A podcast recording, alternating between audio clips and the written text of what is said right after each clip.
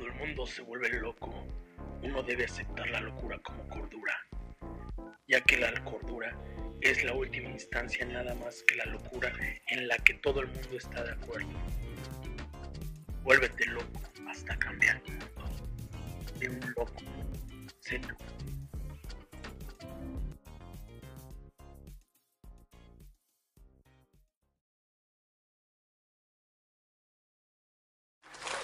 Bienvenidos, bienvenidos mis queridos locos. Hoy tenemos un programa, un episodio muy fregón, un episodio increíble, porque hoy tenemos a una mujer increíble, una mujer que se ha negado a hablar conmigo, que no quiere platicar, pero ya se me hizo. Ya ella ahorita nos va a aclarar las cosas y lo tenía que decir porque se dice siempre aquí, obviamente todo en plan cotorreo entonces, primero que nada, quiero comentarles qué es lo que ha hecho esta mujer. Ella es capacitadora inmobiliaria, es agente inmobiliario, es speaker, es experta en ventas, es una mujer que se dedica también al desarrollo humano, tiene empresas como Par Casas, a lo mejor me equivoco y a me va a corregir también, Casa Par. Ah, ya, ya, me está, ya me está corrigiendo. Antes de, que la vean, ya me corrigió. Este, tiene otro negocio que se llama Sisemi. A ver, ahorita va a corregir. Sí, ok. Di bien. Entonces, esta mujer está de locura. Vamos a platicar con ella y vamos a hablar también de un proyecto que traemos entre manos.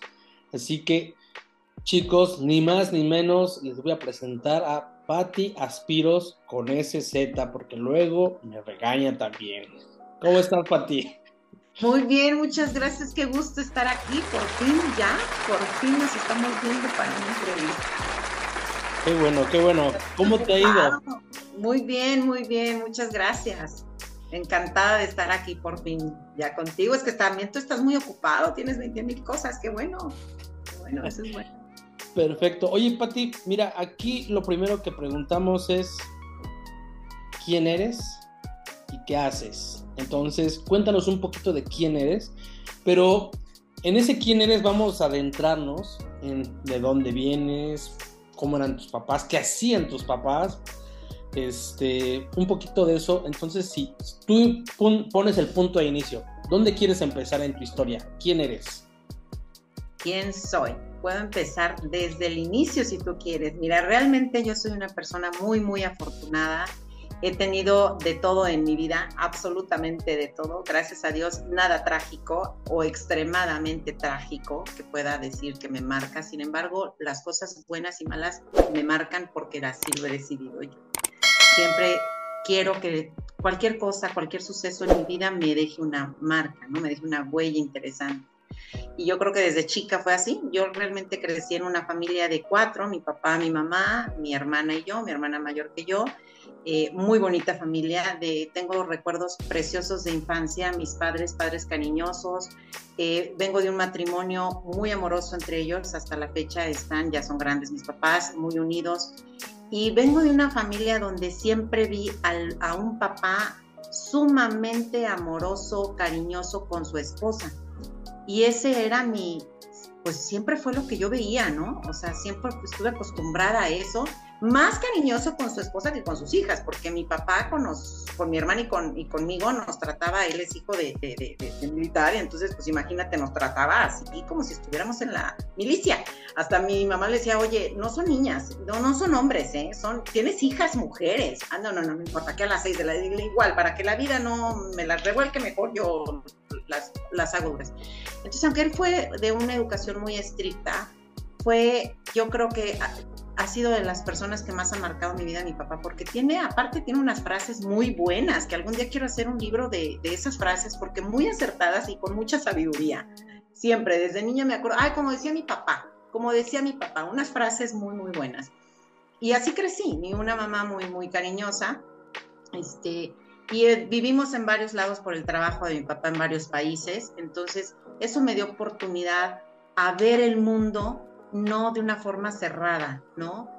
eh, sus pros y sus contras, ¿no? Sus pros, eh, conocí varios países, conocí algunos idiomas, este, pude, pude trabajar, este, conocer a diferentes tipos de personas, y un contra es de que a lo mejor no echábamos raíces totalmente en, en algún lado, ¿no? Entonces el, el, el apego o el desapego para mi hermana y para mí era en cierta forma un poco fácil, ¿no? Porque lo teníamos que hacer. Mi papá se cambiaba, lo cambiaban de ciudad o de país y pues nos teníamos que ir. Y a veces con, lo, con una maleta porque las mudanzas eran rápidas, ¿no? Y a veces a la mitad del colegio de nada de que, ay, es que no me dejaste terminar el... No, no, no, no. O sea, vámonos porque ya es al otro lado, ¿no? Entonces, muchas cosas buenas, la verdad, mi juventud también muy bien y, y ya todo, todo lo demás realmente yo me puedo decir una persona afortunada por todo lo que he vivido y he tenido en mi vida. Realmente, sí he tenido algunos momentos en los que yo me he tenido que, parar y decir, oye, no, esto no me gusta, no quiero, me voy a regresar o me voy a ir por otro lado, pero siempre lo he hecho con mucha conciencia, como que no sé si desde chica me enseñaron a mí a, eh, ve bien el problema, analízalo bien y no te arrepientas no le tengas miedo. Tú aviéntate a la alberca, que te vas a ahogar, que te va a entrar agua por la nariz, que vas a vomitar, tú no importa, pero vas a dar. Entonces, yo eso realmente, este, pues eso soy, realmente soy esa mujer, ¿no? Que no le tiene miedo a aventarse a la alberca, aunque no sepa si sabe nadar o no, si el agua está fría o no. Y realmente así fue como yo crecí hasta que llegué a, a este maravilloso negocio, porque te voy a decir, yo realmente nunca me imaginé que me iba a dedicar a las casas. Yo estudié otra cosa, yo estudié leyes, estudié cine, mi primera carrera fue estudiar cine en un momento de, de, de, locura, de rebeldía, de juventud, de yo me voy a estudiar cine, pero en ese entonces, cuando era Lola la trailera, creo, en esa época, ya estoy diciendo mi edad, ¿verdad? Pero este, en esa época que el cine mexicano no salía nadie, y entonces este, me decía, ¿tú qué vas a estar haciendo cine? Yo me voy porque aquí yo, yo quiero, yo voy a estar, aunque sea jalando cables, porque no me interesaba ser actriz, o sea, yo quería dirección, ¿no? De hecho, este, pues sí fui, eh, eh, salí como directora de escena, dirección de escena. Yo creo que por eso dirijo muy bien a mis hijas. Les digo, tú te sientas, tú calles, tú en este momento gritas, tú en el otro. Yo creo que por eso, o sea, no sé, pero este, fui eso, estudié eso y mucho tiempo después, ya casada y con hijas, ya este, ya estudié leyes. ¿Y cuándo me iba yo a imaginar a, lo de las casas? En un momento de depresión, una amiga que tenía una inmobiliaria me dijo, ¿sabes qué? Ya me caes gorda con tu chilladera. Te me vienes y me ayudas a vender esta casa. Y yo sé que tú la vas a vender y que la vendo. Yo sé que tú la vas a vender y que la vendo, Humberto. Y yo dije, ay, no sé si puedo. Claro que la vendía como ahora te digo, como Edecán. La cocina, el baño, la, este, la lámpara, o sea, todo lo que digo que ahorita que no debes hacer porque no eres edecán, lo hice en esa primera casa y la vendí. Entonces dije, ay, no, sí está padre, sí puedo. Se me quitó la depre, pero en tres segundos y dije, esto es lo mío, yo puedo. Y así fue como empecé. Así realmente se lo agradezco infinitamente y lo voy, lo puedo nombrar a mi amiga, la que me. Adelante, adelante. Elsa Canedo Villamichel fue quien realmente es una amiga a la que yo aprecio muchísimo porque me abrió como una segunda oportunidad en mi vida en la que yo estaba súper down. Así fue la que como que sin querer, ¿eh? O sea, fue así como dijo, ah, ya deja de llorar, vente, ponte a vender una casa y, este, y, y, sin saber que me iba a encontrar todo este universo. Entonces realmente fue gracias a ella que, que, este, que, que, empecé a ella y también Janet Rodríguez. Fueron las dos que me, que me dijeron, ponte a vender una casa y nunca se imaginaron, imaginaron ninguna de las dos que iba yo a, ahora al estar así, ¿no? Y ser tan, o sea, que me encantara esto. Y pues esa soy. ok, ok, Pati. De ahí me, surgen varias preguntas. La primera es, ¿qué fue de esas frases que dices que, tu papá es muy, muy de ese estilo? ¿Cuál es la frase que tú consideras que es la que más te marcó, la que llevas más constante? ¿Cuál sería para ti y por qué? Fíjate que la frase que más me ha dejado es, ¿por qué tanto brinco estando el suelo tan parejo? Eso siempre me ha dejado y siempre, siempre, eso y, es igualita a la que decía el chavo, bueno, en el, en el chavo, en el este, chespirito que, que no cunde el pánico, es exactamente igual. A ver, ¿por qué tal? Mi papá siempre decía, porque mi papá es una persona que si tú le hablas llorando, te cuelga. O sea, papá, es que me choqué, te cuelga así estés en el peor del drama del tráfico y te están robando y matando, ¿no? Le tienes que decir, papá, fíjate que me chocaron. Estoy como que atrapada aquí en el carro, no me pueden sacar, pero yo sé que tú sí vas a poder hacer. O sea, le a ver, papá, estoy histérica, me está pasando esto. Bueno, ah, no, él, él no quiere, él no quiere eso. Entonces, pero ¿por qué lo hacía? Porque él decía, en todo momento, situación y circunstancia, tú tienes el control. Tienes que aprender que la única que tiene el control de lo que sucede en tu vida, en tu mente, en ti, en alrededor, eres tú, nadie más. Entonces, él siempre decía, ¿por qué es tanto brinco estando solo tan parejo? O sea, no brinques, no te exaltes, porque no vas a poder hacer nada, ¿no? O sea, así no vas a, así no se va a poder. Era la palabra de, no, no, no, no, le hablabas llorando, es que, no, no, no, así no se va a poder. Y te colgaba. Entonces, tú, no, ya que te calmabas, le hablabas, fíjate que me pasó esto. Y fíjate que eso, ¿cómo me ha ayudado a mí? Te digo que realmente me ha servido mucho porque en cualquier cosa, realmente en las 24 horas del día, ¿cuántas cosas no te pasan? Que puedes perder completamente el control o simplemente tomarlas como a ver calma antes de que yo me ponga loca histérica, analizo la situación. ¿Es realmente tan difícil o tan fea esta situación como para que yo pierda el control? No. Entonces, y aún aunque fuera muy difícil, ¿realmente perder el control me va a servir de algo? No. Entonces, este, eso es lo que más me ha dejado a mí. Y es difícil porque no todo el mundo lo entiende. Yo sé que algunas personas se desesperan conmigo que me dicen, bueno, tú nunca pierdes el control, dime de cosas claro que cuando me enojo lo digo, ¿no? Y soy así como que, ¡ay! los gritos, pero, pero pues realmente esa es una frase que, que, sí me ha marcado, ¿eh? Mucho, bastante. Perfecto.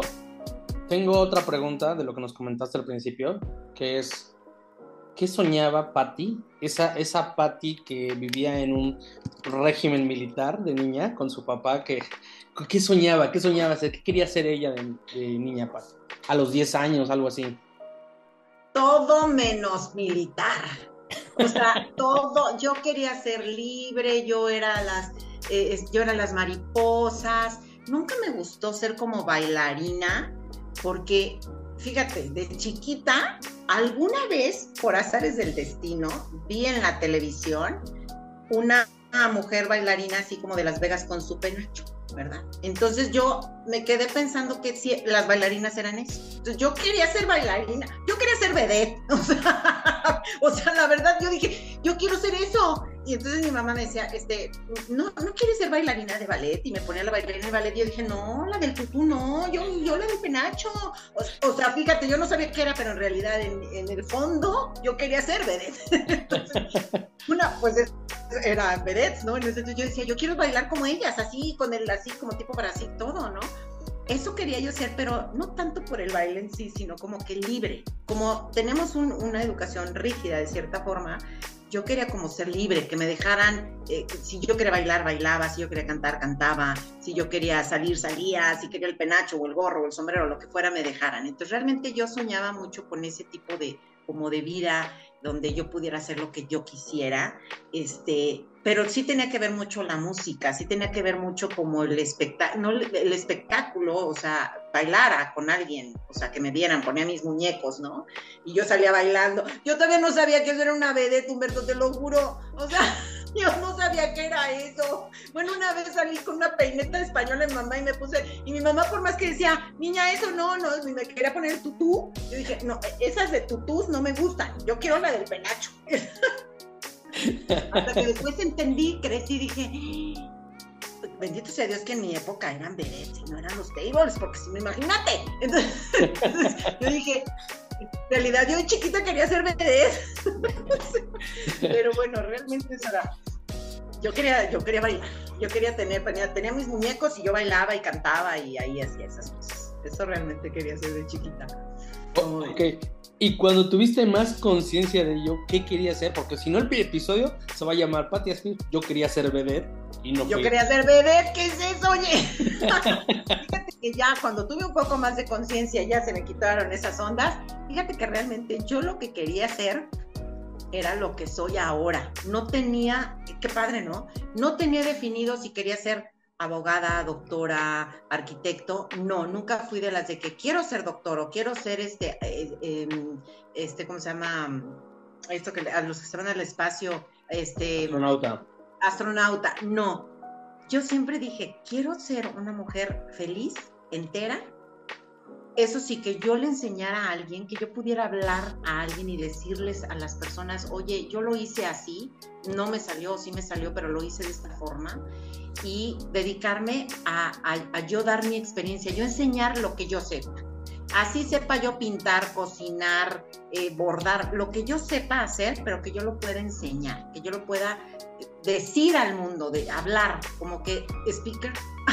Realmente nunca me imaginé que lo que yo quería de chica, ahora lo estoy haciendo. Y sobre todo en la situación en la que estoy, ¿no? O sea, en, que estás como que ya madura y que, que, estás decidida algunas cosas en tu vida o que unas cosas las aceptas, otras no. Entonces, realmente yo de chica sí me veía como yo em, en un foro, no actuando ni nada, sino más bien mostrándole a alguien algo que yo supiera hacer bien o que me sintiera bien haciéndolo.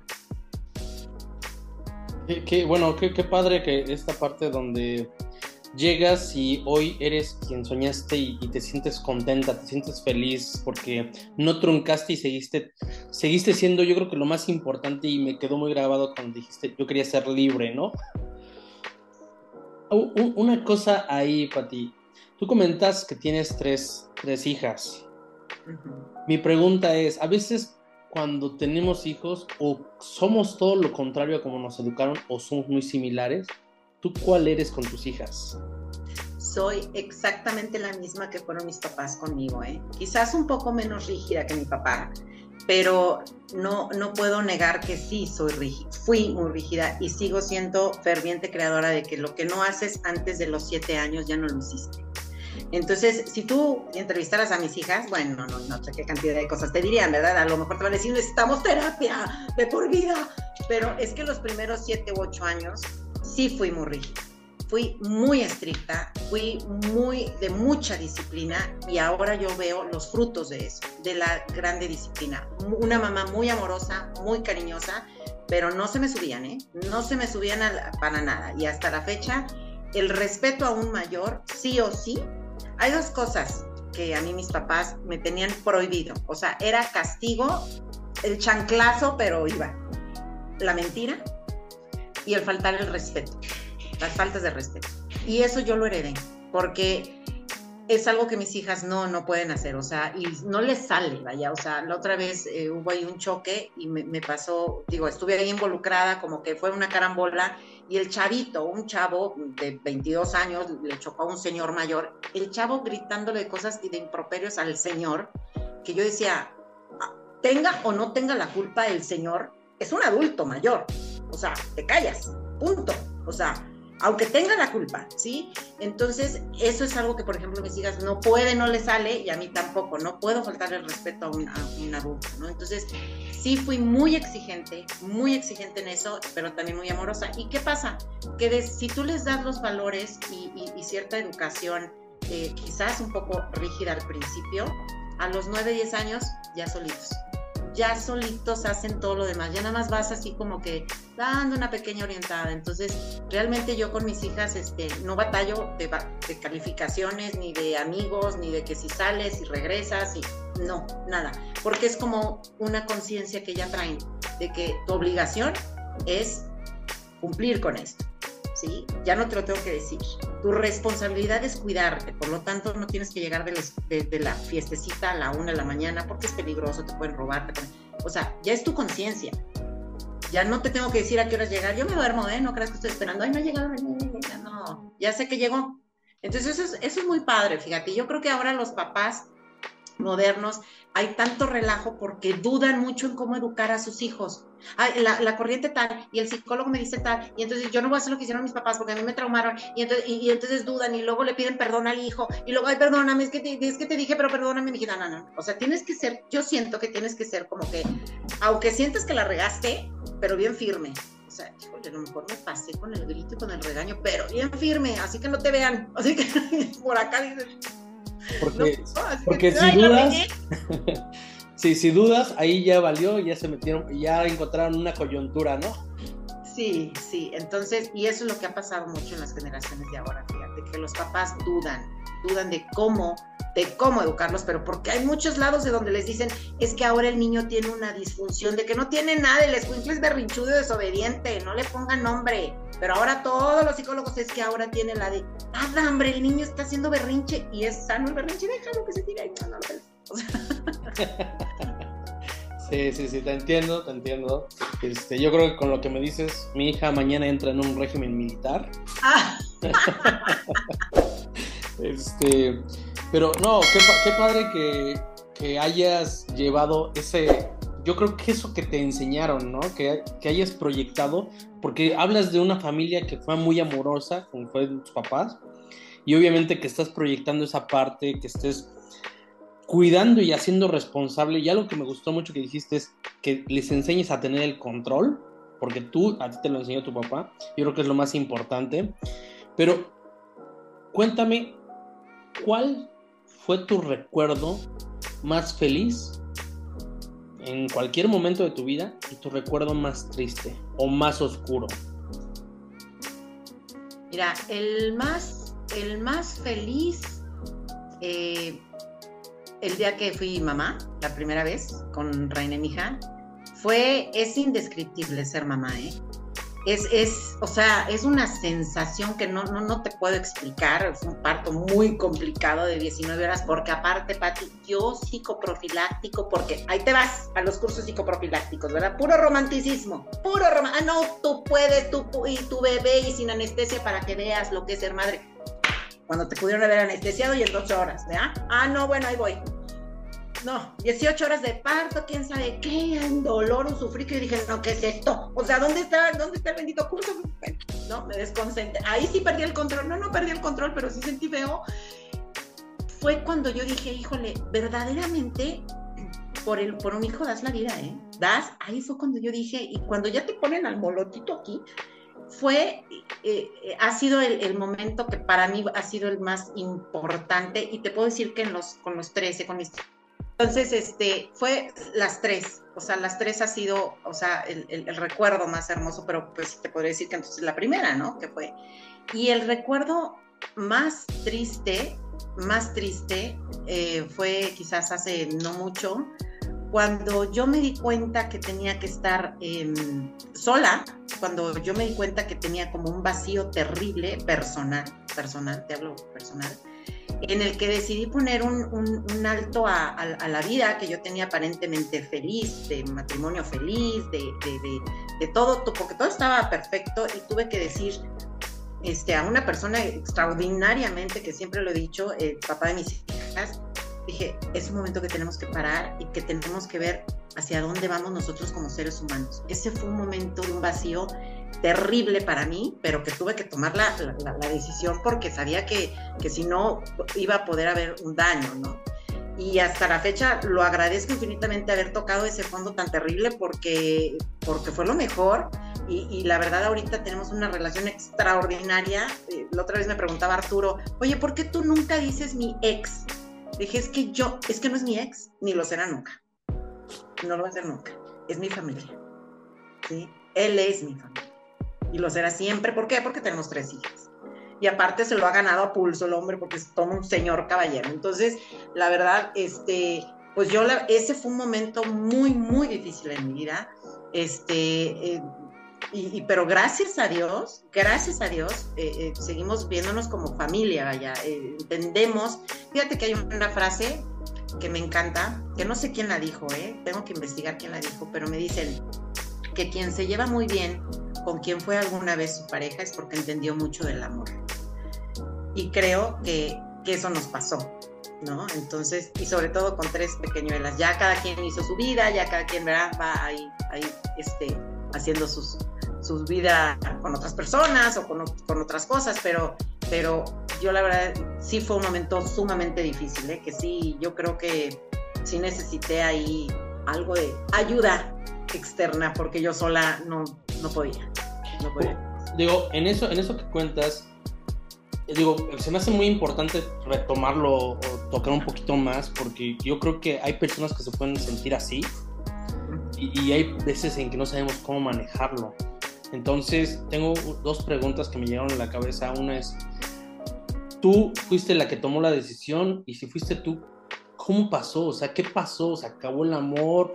¿Qué? O sea, no sé, explícame un poquito y déjanos entrar un poquito a, tu corazón, a tu mente, para saber que alguien más no se siente así y no viva como que en, un, frasco que no pueda salir o no sé, no sé, a lo mejor estoy diciendo algo que no, pero danos un poquito más de, luz.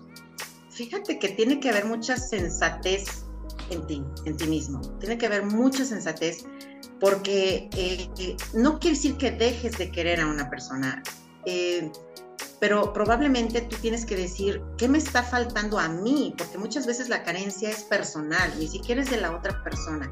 Cuando algo ya no te está funcionando, cuando algo ya no está cuadrando contigo y tú te estás empezando a abandonar, está empezando a haber un abandono personal, no le va a hacer bien a nadie, a nadie ni al que se quiere quedar porque está aferrado a ti, ni a ti porque no quieres fallar, ni porque la sociedad, ni porque la mamá, ni porque los hijos, ni porque nadie. De hecho, a, mí me, causa mucha... Em, pues un poco quizás así como de extrañeza que mis hijas realmente no sufrieron como un daño colateral o que tú les digas, oye, pues eres la típica hija que eh, no, ellas están felices. No, a mí me encanta que cada quien por su lado, que, que mi papá ande por ahí mi mamá me encanta por mí mejor, ¿no? Entonces, digo, probablemente después salga algo, no sabemos, pero, pero vaya, como que cuando tú tienes que ser muy sensato, tienes que ser muy sensato. Sin embargo, también yo digo que también hay que saber luchar, porque ahora con la onda de soltar, ya sueltan por cualquier cosa. Ya no me llevo bien, ya no me gustó, ya no me siento a gusto, ya suelto, ya me voy. Y no es así, no es así. No, el soltar no es de esa forma, no es decir, hay que luchar, sí, porque va a haber cosas que no te gusten, después de cierto tiempo de estar con alguien, por supuesto que llega el hastío, el aburrimiento, la rutina, ya me caes, ya me quieres hasta acá, ya no sé qué. Pero cuando, cuando tú tienes unos vacíos personales, que era lo que yo tenía, que yo decía, yo no voy a funcionar aquí, o sea, aquí no voy a funcionar y no le voy a hacer bien. Y aparte es una persona que se merece todo el amor del universo, porque, o sea, no es, no, no es mala persona, ¿no? Y yo también me merezco, y mis hijas se merecen ver a sus padres felices. Entonces, es una decisión que tienes que ser muy sensato, o sea, pero muy sensato. Y no soltar nada más por soltar, nada más decir, es que como ya no soy feliz, ya me voy. Con permiso me voy a buscar mi felicidad. Ay, ¿qué crees? que tengo una noticia. Que allá no está. Te sales a buscar la felicidad y ¿qué crees? Allá no está. Está aquí. Entonces tú te puedes ir y puedes este sí es mi felicidad, porque mira, este es güero con ojos azules y quién sabe qué, y aparte este sí le gusta el golf igual que a mí, y este no sé qué, y este le gustan los torres. No está ahí, está aquí. Entonces, ¿qué vas a pasar? Que te la vas a pasar equivocando toda la vida y te la vas a pasarte haciendo daño tú y a los demás y a todo el mundo. Entonces, yo necesitaba eso, saber por qué yo no estaba contenta, qué había hecho yo mal, o por qué porque aparte traes las culpas y traes un chorro de cosas, ¿no? Y ya después constelas y ya ves que la bisabuela y la tatarabuela y ya quién sabe quién tantas trae, lo vienes heredando, ¿no? Entonces, ahí fue cuando dije, sí necesitaba ese espacio, lo, lo bendigo, la verdad ese espacio yo creo que fue una, una bendición este, estar, estar todos juntos y después estar ya, ya cada quien este, con su vida, también lo ha sido, porque ha servido, a mí me ha hecho crecer muchísimo como persona y también encontrarme con otras personas que no creía que me iba a encontrar, ¿no? que también ahora forman parte de mi vida y que las quiero y que las valoro y que ahora soy yo la que dice es que vamos a luchar y no hay que soltar, ¿no? Porque no se suelta nada más porque sí. Ahorita todo mundo ya los dos años, es que ya en dos años me di cuenta que no es el amor de mi vida. A los dos años en la luna de miel, regresa en la luna de miel. No, ya me di cuenta que, ay, mi reina, o sea, o sea, en la luna de miel te diste cuenta que no es el amor de tu vida, caray. Y tuviste ocho años de novios, no, pues está medio difícil. Entonces, eh, pero sí es un trabajo personal bastante arduo, Humberto, que, que, que yo creo que sabes cuándo se da eso con la madurez. Nos falta mucha madurez. Yo, creo que, es más, hasta le encontré el nombre al episodio. Y no sé, yo lo pondré así como que tomaste una decisión valiente porque decidiste ser feliz, porque había algo que no, y también permitiste que él sea feliz, que tus hijas sean felices, porque a veces como tú dices, ¿no? Se va enfrascando una familia que no se siente a gusto, se ve que están mal, lo perciben los hijos y yo creo que eso a veces es muy cobarde porque uno, tiene miedo a no romper lo que parece perfecto. Y tú tomaste una decisión muy valiente. Entonces, no sé, yo, yo lo veo así y creo que a veces tenemos que entender esa, eso que nos está pasando y tomar las decisiones adecuadas para lograr ser felices con lo que tenemos, con lo que somos y de ahí partir de eso construir una felicidad con alguien más, pero no como tú decías, ¿no? No con ella, no con él, no, o sea, no, no con él, no, sino que más bien primero nace de ti, ¿no? Claro, claro, totalmente, porque si no, es que buscamos la felicidad eh, con alguien y, y, y está en ti, o eres feliz tú, tú eres feliz con o sin una persona y comparte su felicidad. Y eso está muy trillado porque te lo dicen, ¿no? Y te lo dicen todos los coaches, todos lo te dicen, tú eres feliz y comparto mi felicidad. Y a la hora de los, de los ramalazos no es cierto porque estás llorando y me siento solo, yo quiero pareja y porque todo el mundo tiene y yo no. Y ay, mira que ellos se ven bien, bien enamorados y yo nadie me ha amado y, ah, y el drama, ¿no? Y tú dices, es muy fácil decirlo, pero trabajarlo no. Se requiere de mucho trabajo personal, que es lo que yo tuve en el tiempo que cuando tomé la decisión de en serio, Humberto, si me hubieras conocido en esa época, hubieras dicho, no, es que es otra Patricia, es más, hasta mi dentista se tiene como cinco años que no me veía, o un poquito más, y me dice, ay, ¿qué te hiciste? O sea, porque eres otro. Yo estaba realmente muy mal, muy mal, pero en el sentido de porque yo no sabía ni qué onda, y, aparte tomar la decisión, porque el, la desintegración familiar es muy difícil, es muy, muy difícil el agarrar tus cositas y salirte, o el que agarre las cosas y salga y lo, ay no, para mí fue así como que, como que un shock, como me quitaban el aire, pero fui valiente, lo hicimos, lo platicamos en familia, se platicó muy bien y este, y fue de una manera muy cordial, o sea, realmente las fue, fue una forma muy amorosa y yo se lo agradezco infinitamente. Entonces, pero yo me fui al hoyo, o sea, ya después de ahí, de que pasó todo, el nombre, yo estaba, y ya después vino lo de que mis amigas me ayudaron, me ayudaron a salir que sí el trabajo y todo eso, pues te vas reconstruyendo, ¿no? Y, eventualmente en tu vida este, conoces a más personas y aparecen y le das gracias a Dios de que fuiste valiente, pero de cruzar el pantano, híjole, se requiere, si se siente bien, si se, si duele. No, no, no, qué, padre, qué padre que nos dejes saber un poco más de este, de este momento. Y yo creo que va a funcionar para muchos locos, muchas locas que a veces se sienten atrapadas, a lo mejor en una relación de pareja, a lo mejor en, una situación de, amistades, en una situación de, de, trabajo, y que tomen esa decisión, ¿no? De salir adelante. Pero ahorita quiero sí enfocarme un poquito en la entrevista, en ahora sí qué hace Patti Aspiros, pero qué hace, pero en ese sentido, ya, ya nos comentaste que estás muy enfocada en el mobiliario, queremos saber cómo, cómo lo haces, o sea, qué es, qué es lo que dices, mira, yo empiezo a ver esto, yo, yo trato de no ser como ellos, porque hace rato dijiste algo muy importante en nuestra preplática, que dijiste, este, pues, mm, los, los asesores inmobiliarios lo que hacen regularmente es esta es la sala, esta es la cocina, o sea, te parecen guías turísticos de lo obvio. Entonces, yo creo que esta parte, la verdad, es muy, muy complicada cuando quieres transmitir un, sueño a unos posibles compradores. Entonces, ¿cómo hace Patti Aspiros ese trabajo? Patti, ¿estás ahí?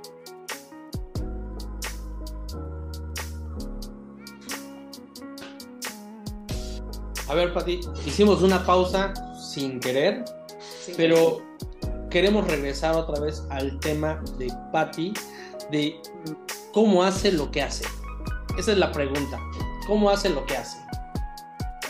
definitivamente, laboralmente hablando, y también personal, ¿cómo hago lo que hago? Gracias a las personas que tengo a mi alrededor. Definitivamente sola, no lo haría sería muy ególatra de mi parte decirlo, yo sola puedo, yo, no es cierto. Yo soy quien soy y estoy donde estoy por la enorme ayuda empuje, motivación que tengo de las personas que me rodean. Tanto mi equipo que trabaja conmigo, como, mis, como, como, en mi vida personal, mi familia, eh, eh, realmente son mis motivadores número uno, ¿sí? Porque aunque yo soy la que tengo que estar, y órale, sí se puede, y las ventas, pero es que no hay ventas, no, si hay ventas, ¿cómo de que no? Pero ¿dónde? Yo no las veo, ah, hoy vendimos, hoy buscaste no sé qué, y eso es una venta. Eso es, aunque uno sea la que aparentemente está motivando al equipo, todos los días en la mañana que te levantes y veas que ya se están preparando para entrar a una junta o que ya te están dando una opción nueva o algo, ellos te están motivando a ti.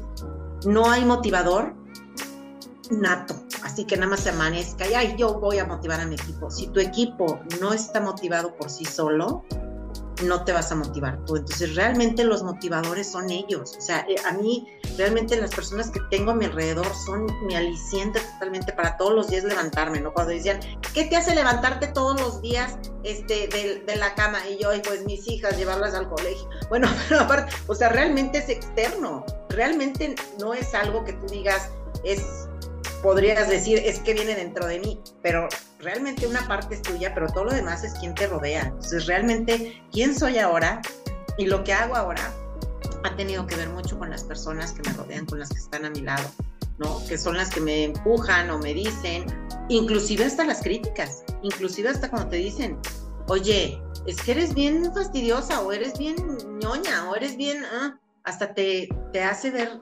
sí, y debería de cambiar o debo mejorar, o, qué tengo que cambiar, o qué tengo que hacer mejor, o cómo me vuelvo más ñoña, no sé, o sea, cómo me vuelvo menos o más. Inclusive hasta las personas que te critican te ayudan.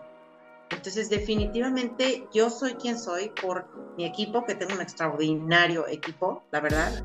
Mi mano derecha, bueno, ¿qué puedo decir? Este, no, no, no, no, no puedo, o sea, ni con palabras, o sea, realmente extraordinario, ¿no? Entonces, y mis hijas también me dicen, eh, aunque ellas siempre han dicho, pero es como los hijos, yo nunca voy a vender una casa, no. Voy a hacer lo que sea, menos lo que hace mi mamá. Pero creo que eso siempre dijimos todos, ¿no? Yo voy a hacer lo que sea, menos mi mamá, y terminas haciendo eso, ¿no? Entonces, yo nunca voy a vender una casa. Ahora en vacaciones, una de mis hijas le dije, oye, mijita, ¿puedes ir por favor a mostrar una casa? Porque no sé qué, y te doy una comisión. Ah, sí, sí. Le dije, ahí está, ¿no que nunca ibas a vender una casa? Y aparte cerraste. O sea, ¿cómo lo hiciste? No sé, pero lo que es, la, que es el dinero, ¿verdad? Entonces no diga, de esta agua no beberé. Entonces, realmente es la gente a mi alrededor, o sea, los que tengo que son unos motivadores pero absolutos. Y, y ahora, bueno, digo, está muy interesante eso que dices, pero mi pregunta ahí viene con cómo es que encuentras o cómo es que te vas topando con esas personas adecuadas, porque a veces tenemos que sacudir el árbol y decir, estos no eran adecuados y se quedan los que sí, ¿no? Fíjate que cuando, muy interesante tu pregunta, la vas adquiriendo con la experiencia. O sea, tú no puedes decir, a mí mis papás o mis profesores me dijeron que me debo de juntar con los buenos y con los malos no. Y entonces, ¿cómo analizas qué es bueno y qué es malo? ¿Qué es bueno y qué es malo para ti? Porque puede ser bueno y malo para él, pero para mí no. ¿Qué es lo que yo decido que sea bueno y malo para mí? Entonces, cuando tú empiezas a decir, mm, sabes que esta persona no está funcionando o yo no le estoy funcionando en su vida o en el trabajo, no es que sea malo, es simplemente no está funcionando, ¿sí? No lo hace mala persona, ni a mí me hace mala persona y una persona muy buena para el resto de la humanidad puede no ser buena para mí. Entonces, pero eso se requiere madurez. O sea, cuando tú vas creciendo, como que de chico es muy difícil, ¿sabes? Porque eh, difícil, tienes mucha confusión, te ilusionas muy fácil, eh, crees todo lo que te dicen. Eh, yo, esa es otra de las cosas que aprendí mucho de, mi, de mis papás, eso es de mi mamá, de no te creas todo lo que te dicen y todo lo que ves. No te lo creas, nada investiga, investiga. Y yo a veces peco de eso. Analizo tanto, investigo tanto que caigo gorda. Porque a veces cuando me dicen, oye, fíjate que dijeron esto y esto y esto, ¿cuál es la fuente? ¿De dónde vino? ¿Quién lo dijo? Otra frase de mi papá. Siempre que te cuenten un chisme, pregunta, ¿por qué te lo dijo? ¿Para qué te lo dijo? Y eh, era para, ¿por qué te lo dijo? ¿Para qué te lo dijo? ¿Y cómo te lo dijo? Tres preguntas. Cuando te vengan, oye, yo vi a tu novio bailando con otra chava en el, en el, en el, este, en disco, ¿eh? Yo la vi ahí en la... ¿Por qué me lo dijo? ¿Para qué me lo dijo? ¿Y cómo me lo dijo?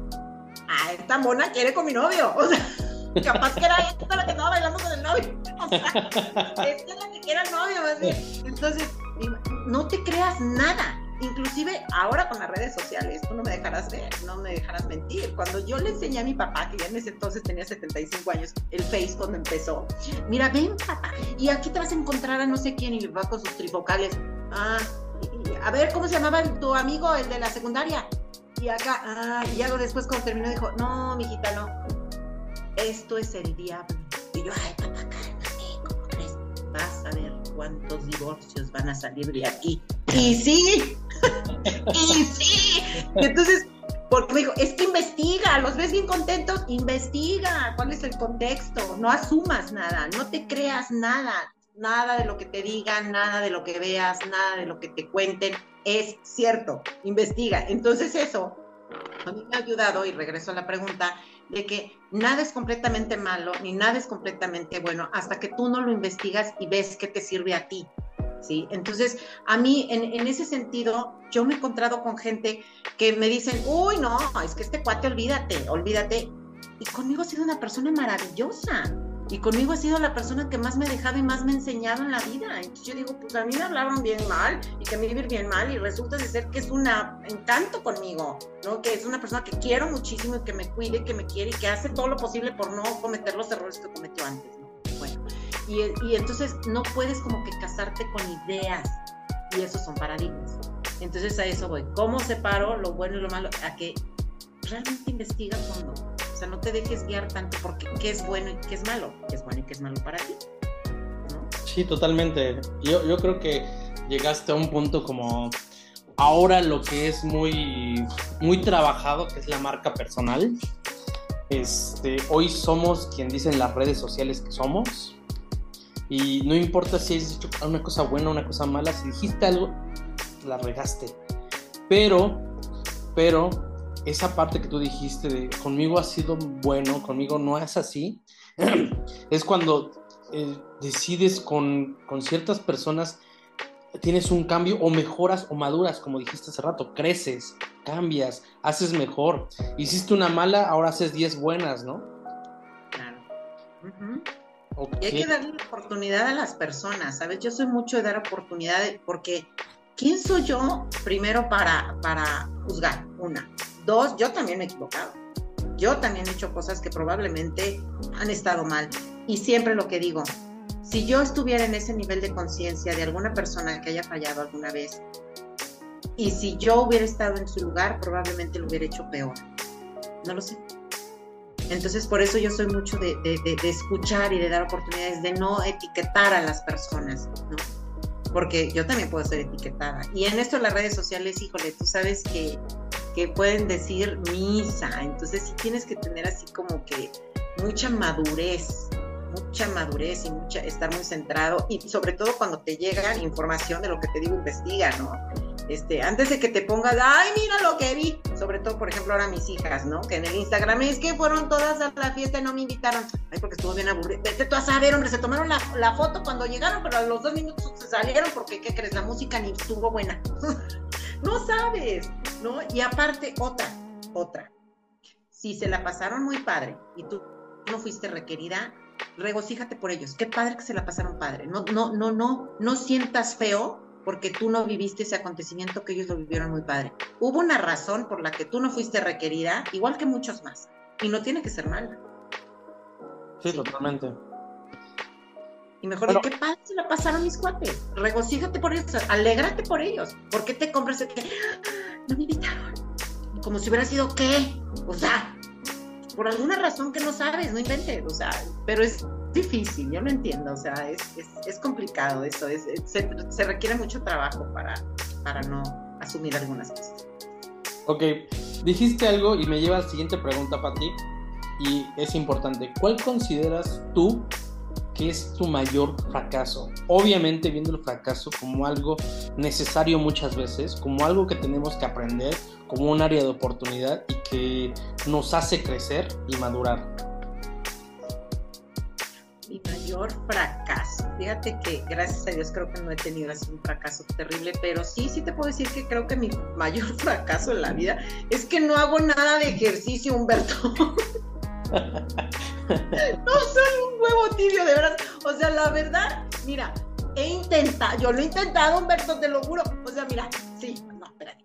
Yo sí nadé, nadé muchos años porque me obligaba a mi papá era la disciplina del señor vas a nadar y tienes que ganar la medalla. Y sí gané el estilo mariposa. Bueno, mi mayor fracaso es que ahorita yo creo que ni de perrito.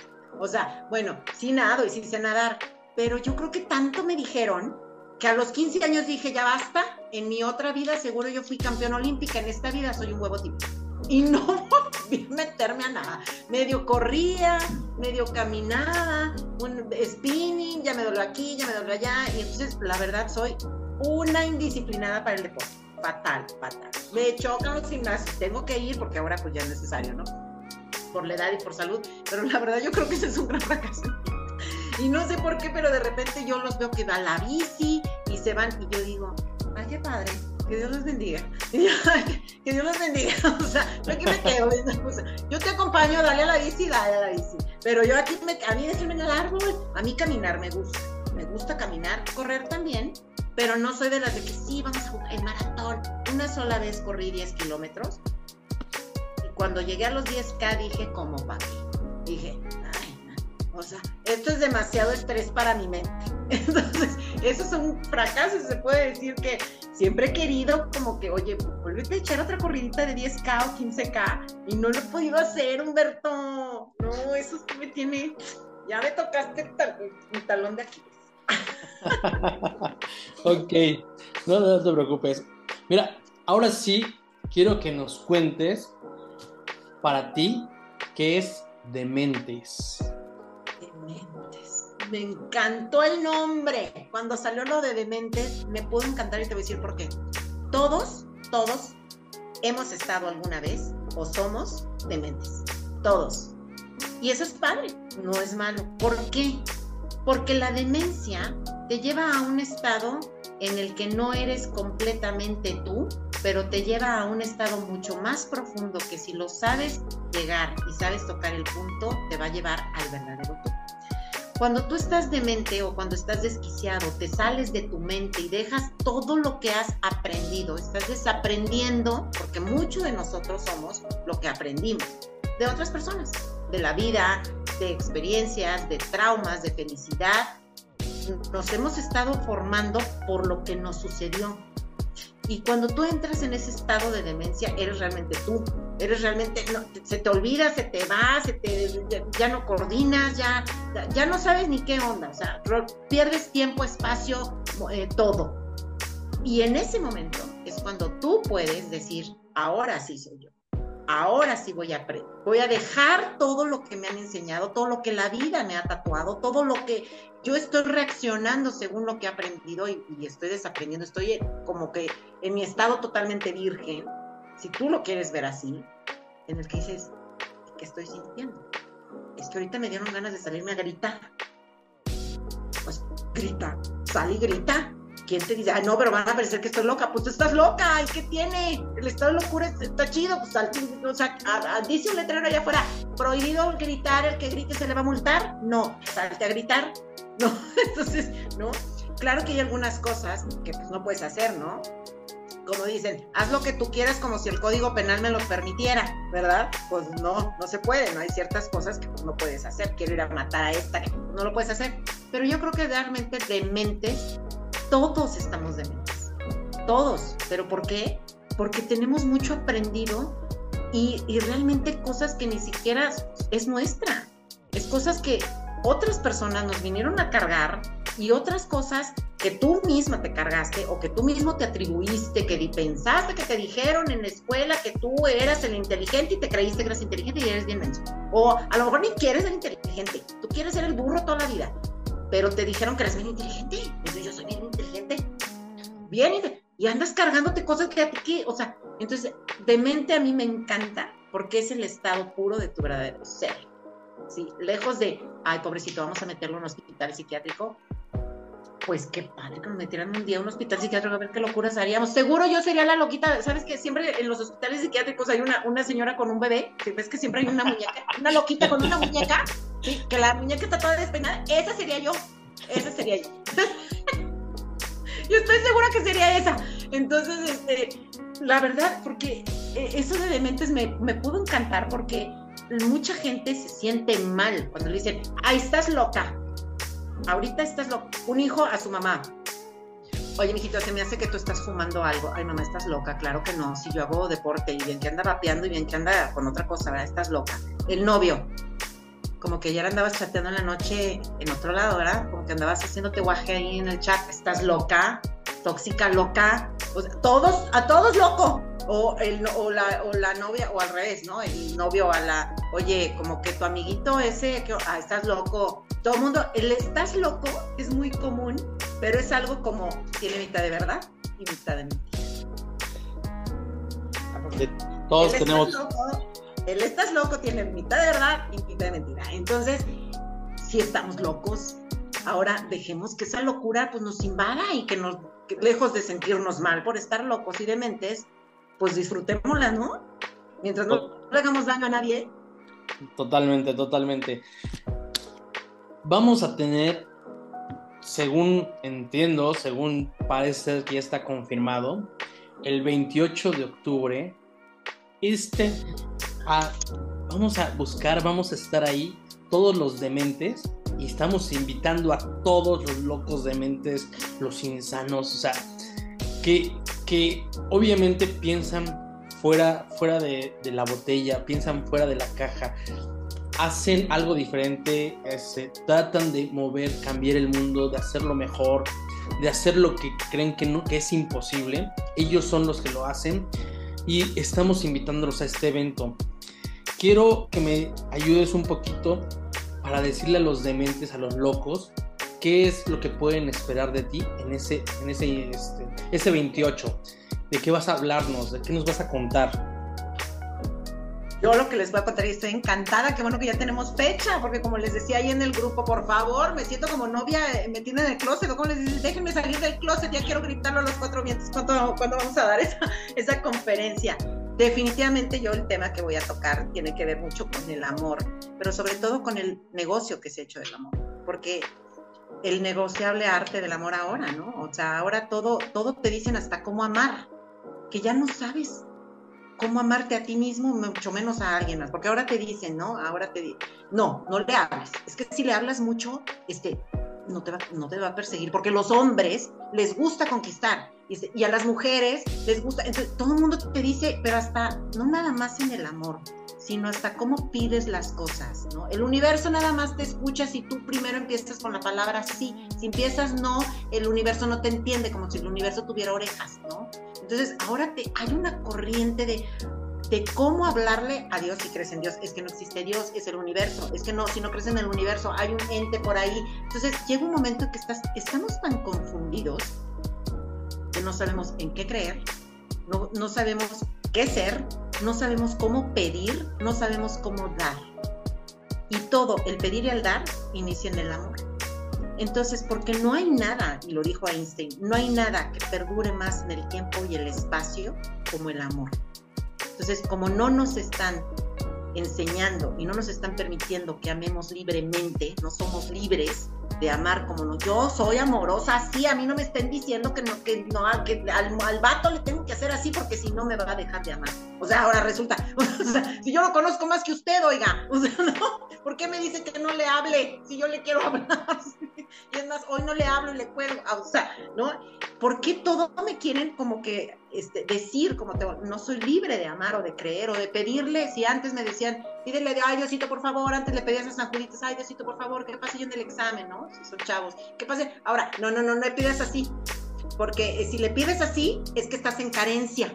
Entonces tienes que pedir. Entonces, ¿ahora cómo pido? ¿Ahora cómo pido? Ya pasé el examen. Yo, porque yo ya, ya no sabes qué hacer y dejas de pedir y dejas de desear y dejas, y entonces te dejas te dejas, ya no amo, ya no hablo, ya no pido, ya no nada, en vez de ser libre, porque todo esto se ha convertido como en un negocio, se ha convertido en cómo hacer las cosas hasta hasta amar se ha convertido en una negociación, en una forma negociable de cómo sentirte amado y cómo no.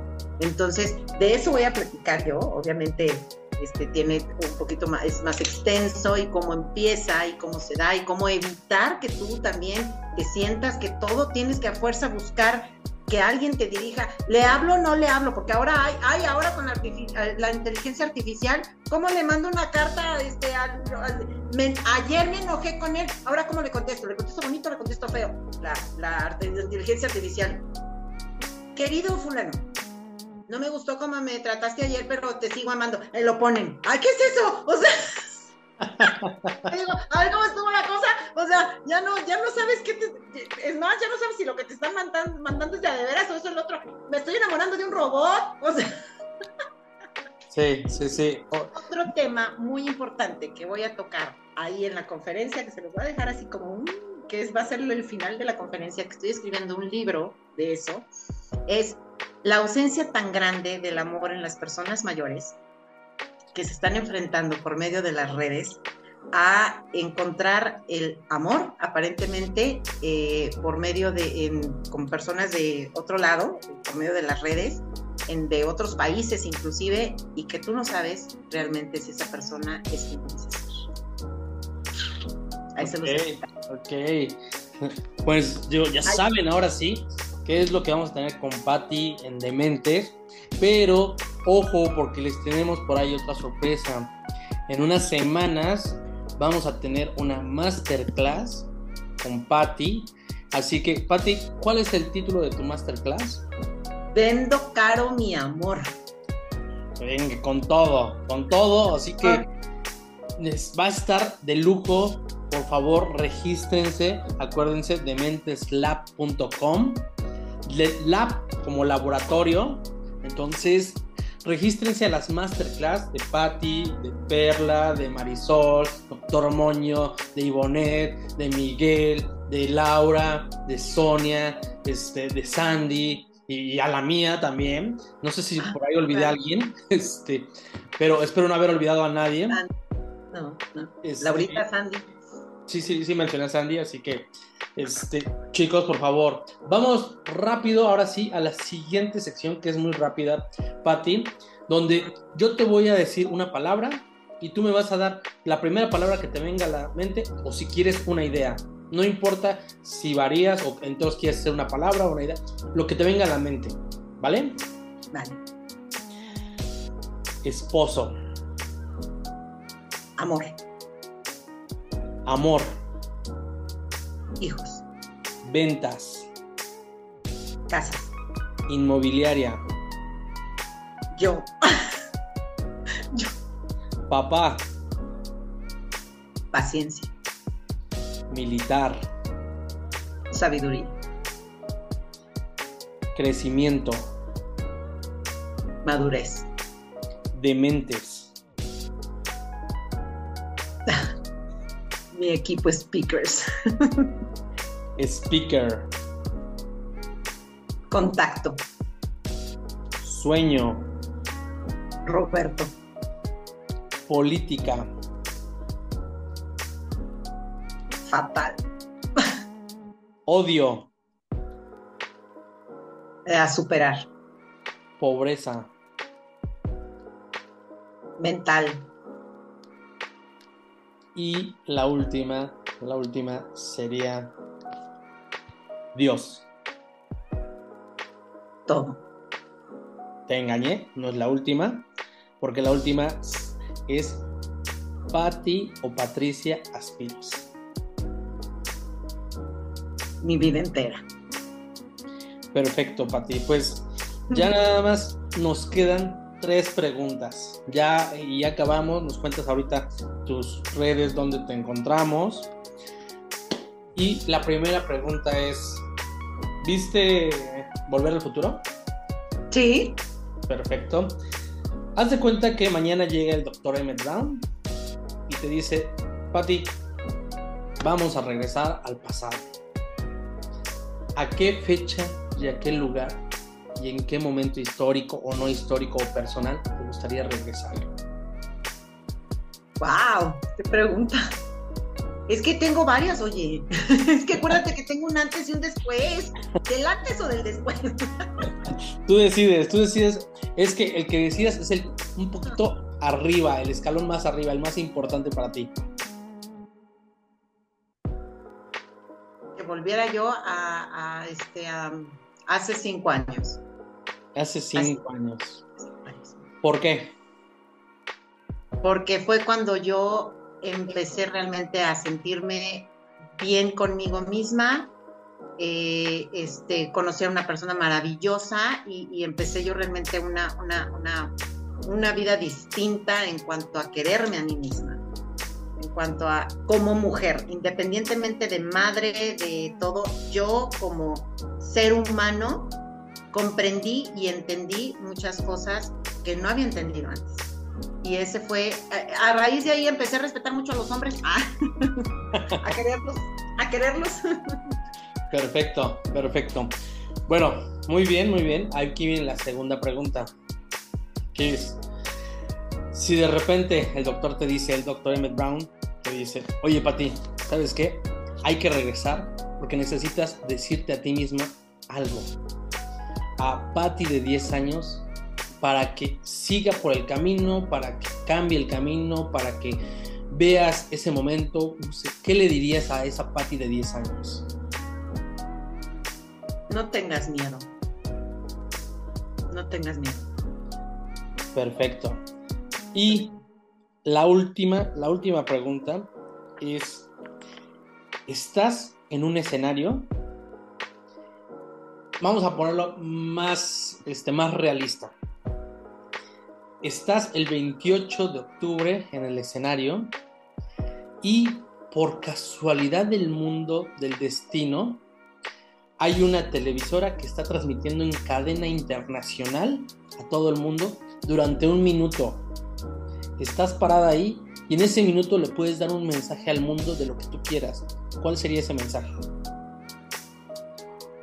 Definitivamente sería que nada en el mundo se mueve si no es por el amor. Puede ser el amor que tú crees que viene de Dios o de ti mismo. Nada en el mundo se va a mover si no amas lo que haces y eso lo transmites a los demás. Si tú crees que no eres poderoso, eres mucho más poderoso que el universo entero. Tienes más poder que cualquier otro ser humano o ser viviente en el planeta Tierra en todos los tiempos. No ha habido ningún ser igual que tú, por lo tanto eres único. Y tu poder es tan importante, tan especial, que es capaz de cambiar al mundo y al universo. Así que no te detengas en nada. Sé tu propio poder operante, porque todo lo que tú te propongas, todo es creación y ya lo tienes en la mente. Más manifiesta. Wow, wow, qué, qué hermoso. Patti, pues primero que nada te agradezco tu tiempo, te agradezco el haber estado aquí. Cuéntanos dónde te podemos encontrar, tus redes. Claro, pues en Instagram estoy como Patricia Aspiros, también como Casa Par, Servicios Profesionales Inmobiliarios, en Facebook también como Casa Par, Servicios Profesionales Inmobiliarios o como Patricia Aspiros con S y luego Z. en TikTok igual como Patricia Aspiros y también en, en ¿cuál otro tú? Este, bueno, en Instagram tengo las dos cuentas y en, en Casapar también y en TikTok. Y muy, muy pronto ya voy a estar también en LinkedIn, que ya abrí mi, cuenta. Ya está abierta, de hecho, nada más que no la he alimentado recientemente. Pero ya con no, no, te encontramos, pero esperamos verte ahí pronto. Sí, el LinkedIn está abierta, pero no la he alimentado, entonces ya la tengo que alimentar ahora. Ya con esto, pero boom. Perfecto, perfecto, Pati. Pues, locos, ella fue Patti Aspiros, ella la vamos a disfrutar el día 28 de octubre aquí en Querétaro. Así que va a estar de locura ese evento, los esperamos. Recuerden compartir este episodio con sus amigos, con sus vecinos, con su familia y hasta con el primo que más les cae mal o la prima. No importa. Nos vemos la próxima con otro loco o otra loca. Así que los esperamos. Muchas gracias. Gracias Humberto. Gracias a todos. Bye bye.